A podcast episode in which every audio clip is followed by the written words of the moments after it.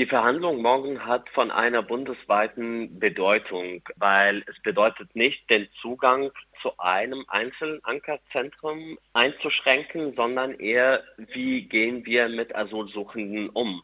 Wir vom Pro Asyl stehen für ein faires Asylverfahren und die unabhängige Asylverfahrensberatung ist ein Bestandteil davon. Wenn wir keinen Zugang zum unabhängigen und freiwilligen Asylverfahrensberatung für Ankerzentren für Asylsuchende ermöglichen, dann haben wir ein großes Problem, dass diese Menschen nicht über ihre Rechte aufgeklärt würden, nicht über unser Asylsystem aufgeklärt würden und wir haben nicht das einfachste Asylsystem in Europa. Das heißt, auch Menschen, die hier geboren und aufgewachsen sind, kennen sich in diesem System nicht aus und deswegen sehen wir es notwendig, diesen Zugang für Asylverfahrensberatung für diese Menschen zu ermöglichen. Es kann nicht sein in einer Demokratie, dass so ein Zugang verweigert wird. Die Menschen können nicht selbst zu Beratungsstellen gehen. Erstmal, sie wohnen sowieso in isolierten Orten in diese Ankerzentren oder Erstaufnahmeeinrichtungen und auf der anderen Seite nicht alle Menschen sind mobil, um sich bewegen zu können. Es gibt viele Menschen, die zu vulnerablen Gruppen gehören, die es nicht einfach haben, selbst zu Beratungsstellen zu gehen. Deswegen sind wir daran verpflichtet. Auch jetzt mit der Änderung sind wir verpflichtet, auch eine unabhängige Beratung für diese Menschen anzubieten. Und deswegen muss dieser Zugang ermöglicht werden. Auf welcher rechtlichen Grundlage basiert denn dieses Verbot in Bayern? Die oberbayerische Regierung behauptet, dass ein Zugang zum Asylverfahrensberatung muss nur anlassbezogen stattfinden. Das heißt, wenn Menschen anfragen oder selbst zu der Beratungsstelle gehen und einen Termin vereinbaren, dann darf dieser Infobus zu den Menschen gehen. Wir sehen das ganz anders. Wir haben eine europäische Rechtslinie zur Aufnahme von geflüchteten Menschen, in der der Zugang für unabhängige Beratungsstellen gewährleistet werden muss. Und deswegen sehen wir, dass dieser Zugang ermöglicht werden muss.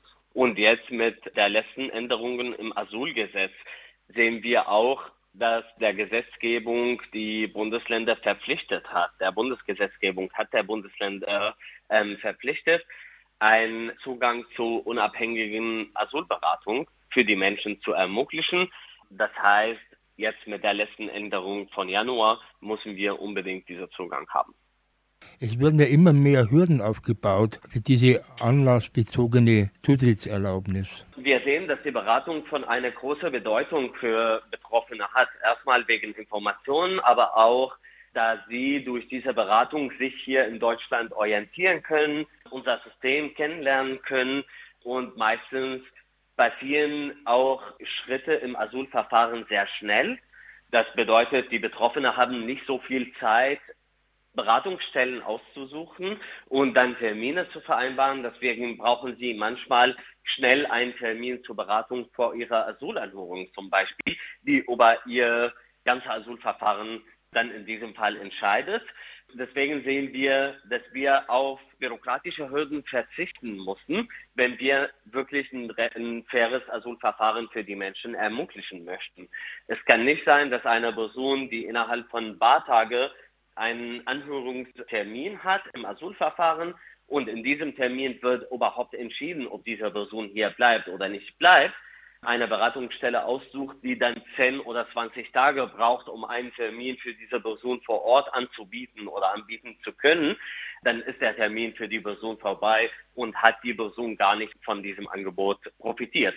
Deswegen brauchen wir ein niedrigschwelligen Angebot für diese Menschen, vor allem weil diese Menschen in der ersten Zeit in Deutschland auch nicht viel über das deutsche System wissen und nicht wissen, dass solche Angebote überhaupt gibt. Und wenn sie diese Angebote nicht vor Ort sehen, dann würden sie nicht von selbst auf die Idee kommen, sowas zu suchen.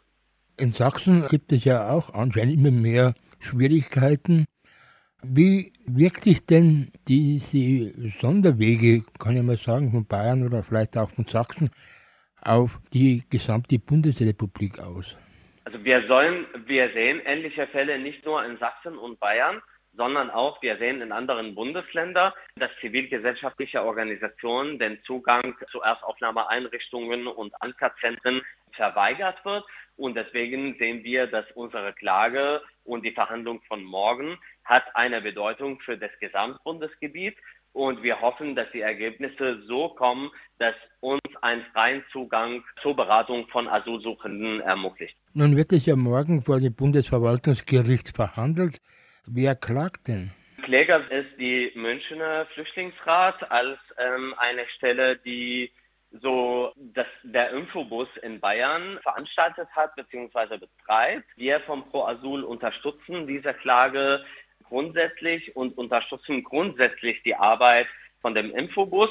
Dieser Infobus wird vom Pro Asyl Amnesty International unter anderem finanziert und wir finanzieren die Klage auch zusammen mit dem Münchner Flüchtlingsrat.